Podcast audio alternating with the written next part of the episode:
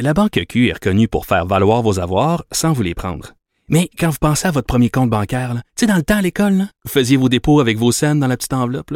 Hmm, C'était bien beau. Mais avec le temps, ce vieux compte-là vous a coûté des milliers de dollars en frais, puis vous ne faites pas une scène d'intérêt. Avec la Banque Q, vous obtenez des intérêts élevés et aucun frais sur vos services bancaires courants. Autrement dit, ça fait pas mal plus de scènes dans votre enveloppe, ça. Banque Q. Faites valoir vos avoirs. Visitez banqueq.ca pour en savoir plus. Alors, Véronique Yvon est avec nous, députée de Joliette et porte-parole du Parti québécois en matière de soins de fin de vie. Bonjour. Bonjour. Vous avez l'air surprise et je dirais même déçue par la décision euh, du gouvernement annoncée hier là, sur l'aide médicale à mourir. Expliquez-nous. En fait, euh, oui, je suis surprise, puis je suis déçue d'être déçue parce Ah oui? que euh, euh, c'est toujours un, un dossier qu'on a bien travaillé, tout le monde ensemble. J'ai espoir que ça va continuer à être comme ça avec Madame Mécan. On, on s'entend bien. D'ailleurs, on travaille sur la question de l'aide médicale à mourir pour les personnes euh, qui sont atteintes, par exemple, de la maladie d'Alzheimer, la question des directives anticipées. Mais oui, hier, elle m'a vraiment pris, euh, je dirais, par surprise, parce qu'elle a annoncé qu'au-delà de se conformer au jugement avec Mme Gladu, M. Truchon, avec quoi je suis tout à fait en accord. Je me réjouis de ça, qu'on se conforme, qu'on n'aille pas en appel. Euh, elle allait ratisser plus large et donc permettre euh, l'aide médicale à mourir pour les personnes atteintes de maladies mentales. Mhm. C'est là où le bas blesse. hein? Ben, en fait, c'est que c'est gros. Et puis, euh, compte tenu de comment la loi était faite avant, c'était pas une possibilité. Et là, euh, la ministre dit ça peut devenir une possibilité vu que la personne n'a plus besoin d'être en fin de vie. Et moi, je pense que c'est un débat qu'on doit faire, qui est légitime.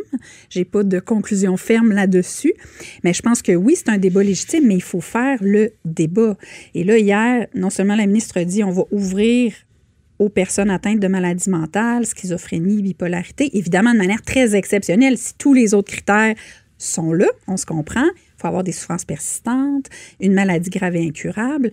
Mais on se comprend que la sensibilité publique et la conversation publique autour de ça euh, n'a pas été faite.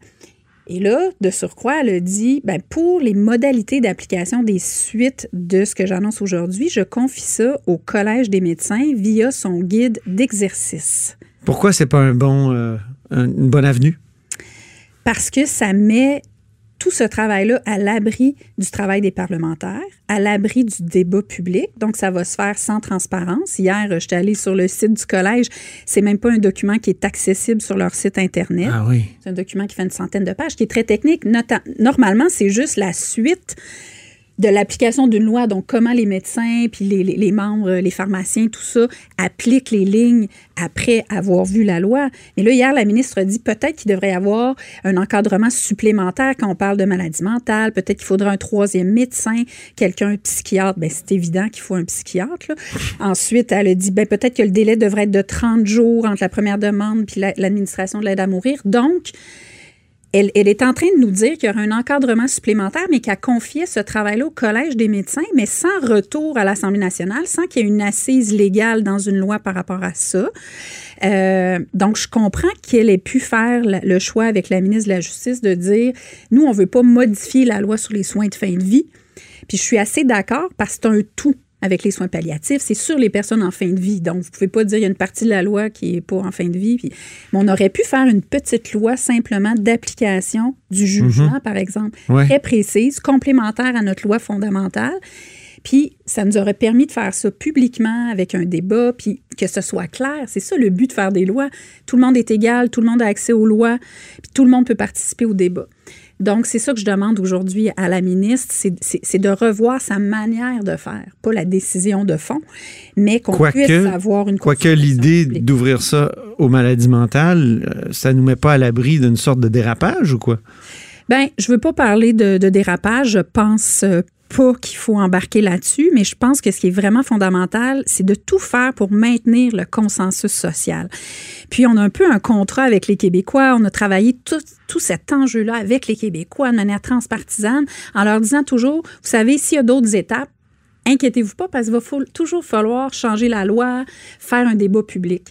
Puis là, je pense que c'est ça un peu où le bas blesse, c'est que c'est une question légitime. Moi, j'ai pas les conclusions, mais je pense que c'est légitime d'en débattre parce que je pense qu'on devrait pas avoir de tabou. Puis toute question sensible qui revient dans l'actualité devrait être débattue. Mais je n'ai pas les conclusions et j'ai besoin d'entendre des experts et j'ai besoin d'entendre les groupes qui représentent les gens atteints de maladies mentales pour avoir des témoignages. Est-ce que c'est des cas qui pourraient être fréquents? À quoi ça ressemble? Comment on est apte quand on est atteint d'une maladie mentale aussi grave? Comment on peut donner un consentement libre et éclairé? Fait qu'il y a beaucoup, beaucoup d'enjeux.